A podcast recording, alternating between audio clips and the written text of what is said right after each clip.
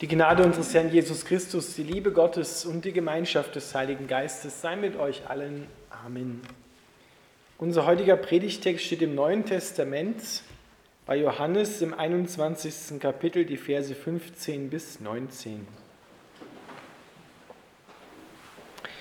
Nach dem Frühstück sagte Jesus zu Simon Petrus, Simon, Sohn des Johannes, liebst du mich mehr als die anderen? Petrus erwiderte, ja, Herr, du weißt, dass ich dich lieb habe. Jesus sagte, dann weide meine Lämmer.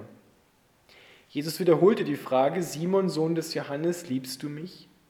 Petrus antwortete, ja, Herr, du weißt, dass ich dich lieb habe. Jesus sagte, dann hüte meine Schafe. Noch einmal fragte er ihn, Simon, Sohn des Johannes, hast du mich lieb?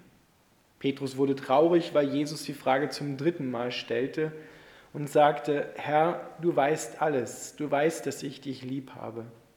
Jesus sagte, dann weide meine Schafe. Ich versichere dir, als du jung warst, konntest du tun, was du wolltest und hingehen, wo es dir gefiel.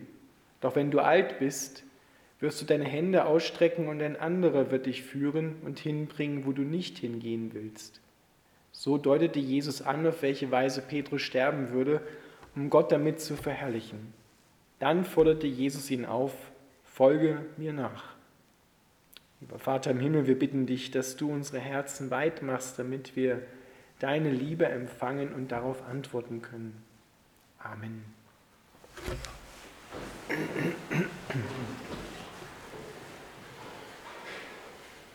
Ihr Lieben, wir tauchen mit unserem Predigtext ein in die wunderbare Beziehung von Jesus zu Petrus. Ihr kennt die Geschichte von Petrus vielleicht. Petrus war immer so ein bisschen stürmisch, gerne von weg mit dem Mund, mit dem Herzen. Und er hatte ja Jesus geschworen, als er angekündigt hatte, ich werde sterben, das sollte niemals geschehen. Wenn alle anderen dich verlassen, ich werde dich niemals verlassen, ich werde mit dir sterben. Und daraufhin hat Jesus ihm dann gesagt, Petrus, lass mal gut sein, noch ehe der Hahn kräht, wirst du mich dreimal verleugnet haben.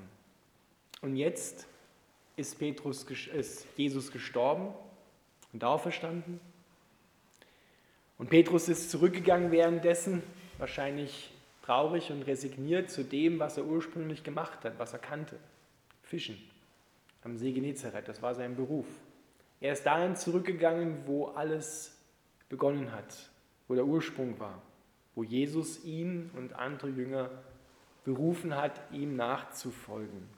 Und die Bibel erzählt uns, er fängt nichts. Und dann begegnet ihm Jesus, macht ein Frühstück mit Fischen und Brot und Petrus voller Freude springt schon aus dem Boot und schwimmt an Land. Und was hier nicht beschrieben wird, was aber sehr interessant ist, wie hat sich dieser Petrus gefühlt? Als er Jesus, den Auferstandenen, jetzt gesehen hat, den er ja dreimal verleugnet hat, kurz vor seinem Tod, dann ist er gestorben und dann wieder auferstanden.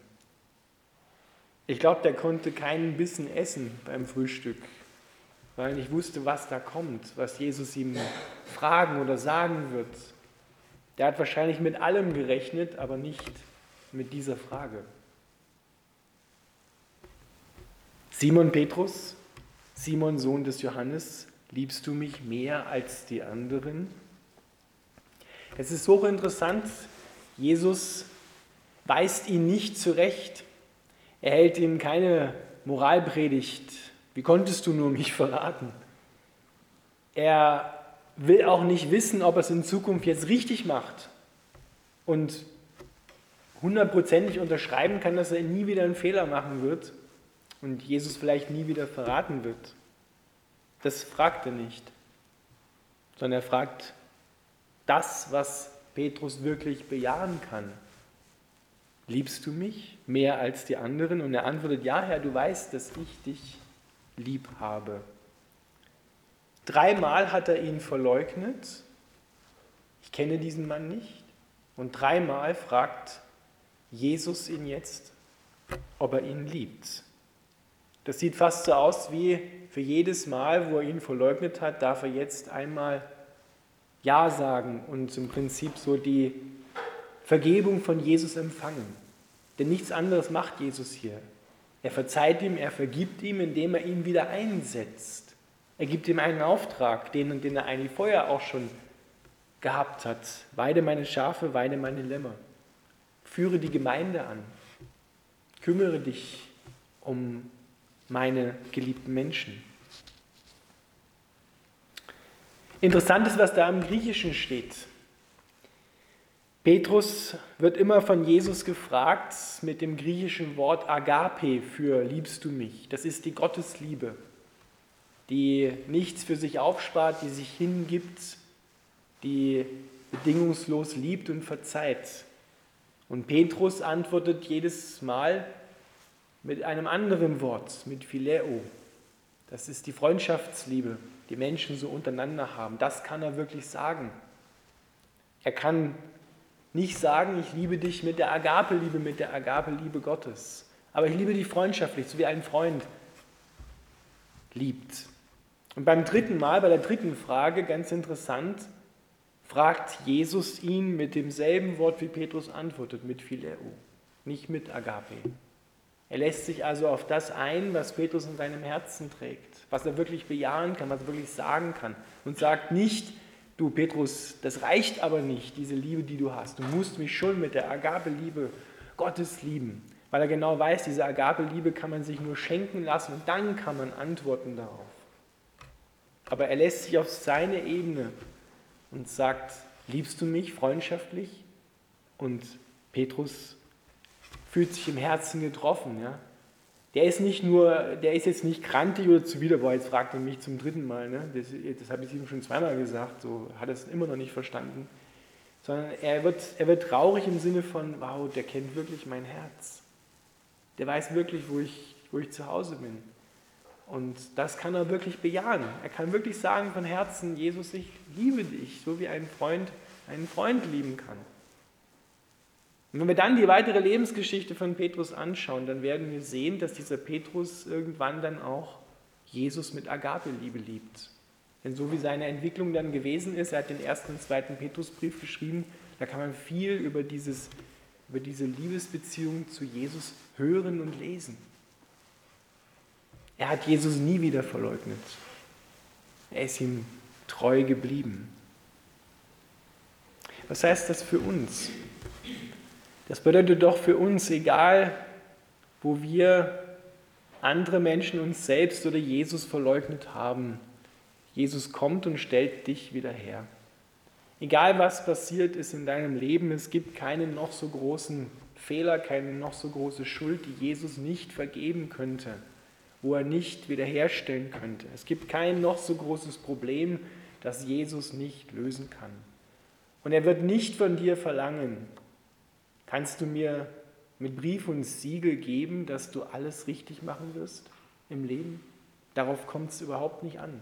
Es geht nicht darum, es richtig oder alles richtig zu machen, keinen Fehler zu machen, sondern es geht um die Herzensbeziehung. Er fragt immer nach dem Herz. Er fragt immer, wie stehst du zu mir? Was, was ist dein Beweggrund? Wo ist, wo ist dein Herz angesiedelt? Das fragte ja auch Petrus. Petrus so umschrieben gesprochen, du hast mich verraten, aber wie steht es eigentlich um dein Herz? In dem Moment hast du mich verraten, aber wie sieht es in deinem Herzen wirklich aus? Was hast du für eine Empfindung mir gegenüber?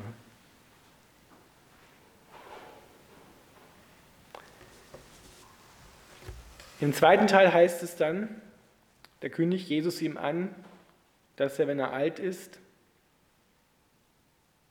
von jemand anders dahin geführt wird, wo er nicht hin will. Das heißt, Petrus ist keines natürlichen Todes gestorben, alt und lebenssatt, sondern er wurde auch gekreuzigt. Das deutet Jesus hier an. Du wirst, wie der Meister selber auch, wirst du ihm auch auf diesem Weg nachfolgen. Das gilt fast für alle der zwölf Apostel, die sind alle keines natürlichen Todes gestorben, sondern sie sind ihrem Meister in, im Leiden und im Sterben gewaltsam nachgefolgt. Auch Petrus. Und er wird dann aufgerufen, Petrus, wenn du das jetzt weißt, dass du keines natürlichen Todes sterben wirst, ich rufe dich trotzdem, folge mir nach. Und Petrus ist nachgefolgt. Er hat diesen Preis auf sich genommen, weil er ja auch sagen konnte, ich liebe dich. Und werde mein Leben auch für dich letzten Endes hingeben. Es ist die wunderbare Wiederherstellungsgeschichte, die wir heute gehört haben von Petrus. Aber was Gott einmal getan hat bei Petrus, das will er auch immer wieder tun, auch bei dir. Dich wiederherstellen. Und er fragt nach deinem Herz. Wie sieht es aus in deinem Herzen? Liebst du mich mehr als alles andere in deinem Leben? Liebst du mich mehr als alles, was dir wichtig, hoch und heilig ist? Weil das hat Jesus mal gesagt. Wenn du mich nicht mehr liebst als Vater, Mutter, Familie und ich füge mir noch hinzu, als alles, was dir im Leben noch so wichtig und heilig ist, dann kannst du nicht mein Jünger sein. Das sind herausfordernde Worte. Aber darauf kommt es an.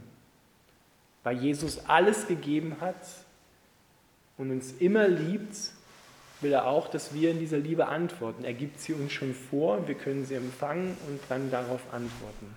Aber das ist die Frage, die er uns immer wieder stellt. Liebst du mich mehr als die anderen?